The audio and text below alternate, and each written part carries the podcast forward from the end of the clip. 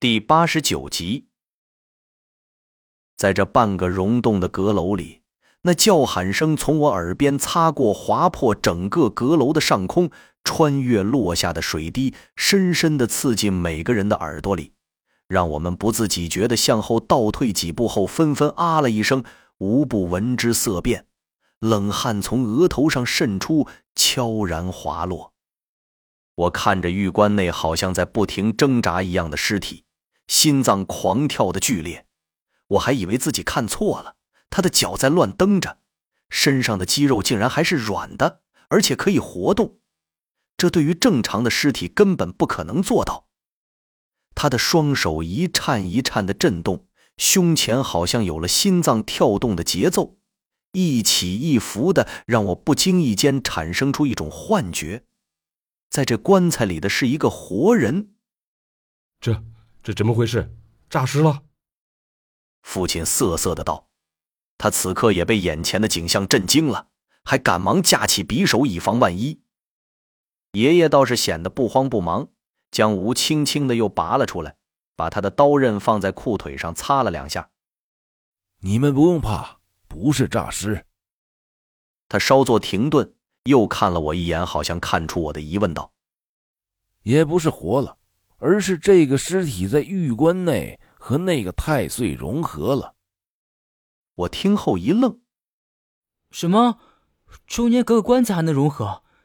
可是这具尸体看上去很正常啊！”爷爷听后一笑，长话短说的跟我们做了简单的解释。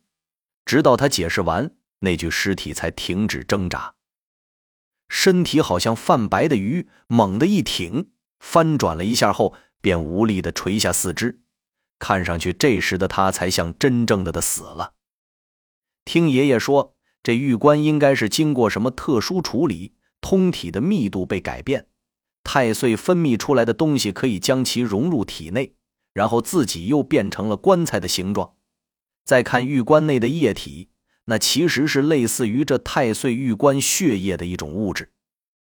那具尸体被放在里面。死后的他寄存在了太岁的身体里，年头一长，两者便间接的成了一体。所以说，爷爷拿无渣那玉棺，这尸体才会有如此剧烈的反应。虽然这太岁只是一个半生命体，但是自古以来没人敢确定他到底有没有生命。看刚才那个样子，在我分析，这太岁可能只是一个有着简单神经反射的结构。通过那不知名的液体和尸体链接，然后有了刚才的那一幕，我和父亲都听得一愣一愣的。这世上还真是无奇不有，甚至我都觉得我自己学识太浅。阁楼内又恢复了平静，我不时的还去观察曾哲他们几个，不过不知道是第几次回头了，那几个家伙竟然靠在一起睡着了。我知道也经历过。经历过太多惊吓与大幅度运动的人，都会因为突然的平静而疲乏。看他们的样子，睡得很香。我仔细去听，还可以听到那死胖子的鼾声，心里直暗骂他不长心。我和父亲不作声，静静地看着爷爷的下一步动作。只看他用食指顺着棺盖的线路摸了下去，然后侧绕过，同样的重复这样的动作。不一会儿，那棺盖自己竟然蠕动了起来。但幅度很小，不仔细看看不出来。从我这个距离看去，那棺盖就好像是要化了一样。不过只是一小会儿，紧接着他和刚才的尸体一样，猛地一僵向下拍了下来，顺着棺下底座的空位倒了下去。果然是太岁啊！我说完，脑袋里突然浮出一个画面，我终于明白那个麒麟古墓里的棺材为什么会吃人了。按刚才爷爷说的原理。在那种铜棺内部放入太岁，让其与棺材内部链接，那铜棺也就可以自行的开启了。再像那种诗人太岁那样具有攻击力，我想对于当初建造这些墓的无所不能的古人来说，也应该不是什么难事吧？我终于搞清楚了。回头看了看父亲，从他的眼神里，我看到了他好像也在翻阅原来的记忆，可能他跟我想到一处去了吧。也就是在我说话的同时，棺材盖向下拍去的那一个瞬间，太岁棺内的青绿色液体汹涌而出，但是并没有跟我想象的那样落到地上时会飞溅起来。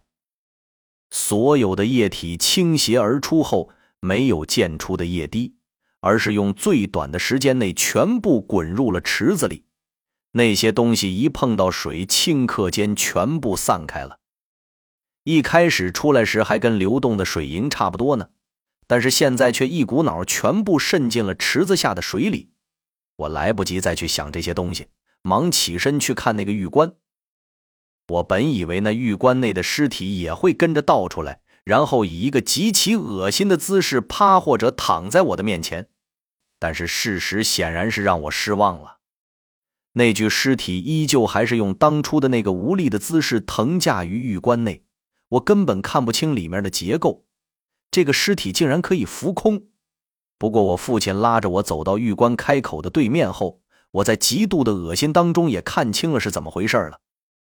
关口处还在向外散发着不知道是烟是雾的气体，但是很淡，一会儿就消散了。原来就在那尸体的身上，密密麻麻的长出无数的绿线。这绿线，如果我没看错，应该是比头发还细，分布的好像人皮下的毛细血管一样。每根上面可能还会有分支。所有的这种绿线全部都连接着玉棺的内壁。这下又让爷爷说对了，果然是和太岁一体的了。看到了这些，我发现爷爷深的好像一个大海。原来他从来都没跟我提及过，但是现在他不管是看到什么，都会对其有部分的了解。这也就是我现在为什么觉得眼前这个爷爷越来越陌生的原因了。那些绿线还在颤抖，节奏都差不多，所以那尸体也跟着节奏轻缓的颤着。可能是刚才那些液体流动时候也带动了这些恶心的东西吧。再看玉棺的内壁。上面跟长了一层淡绿色的青苔差不多，看上去滑腻无比。有的地方好像长了绒毛似的，一些未流净的液体粘在上面，在淡淡的荧光中，着实有点惹眼。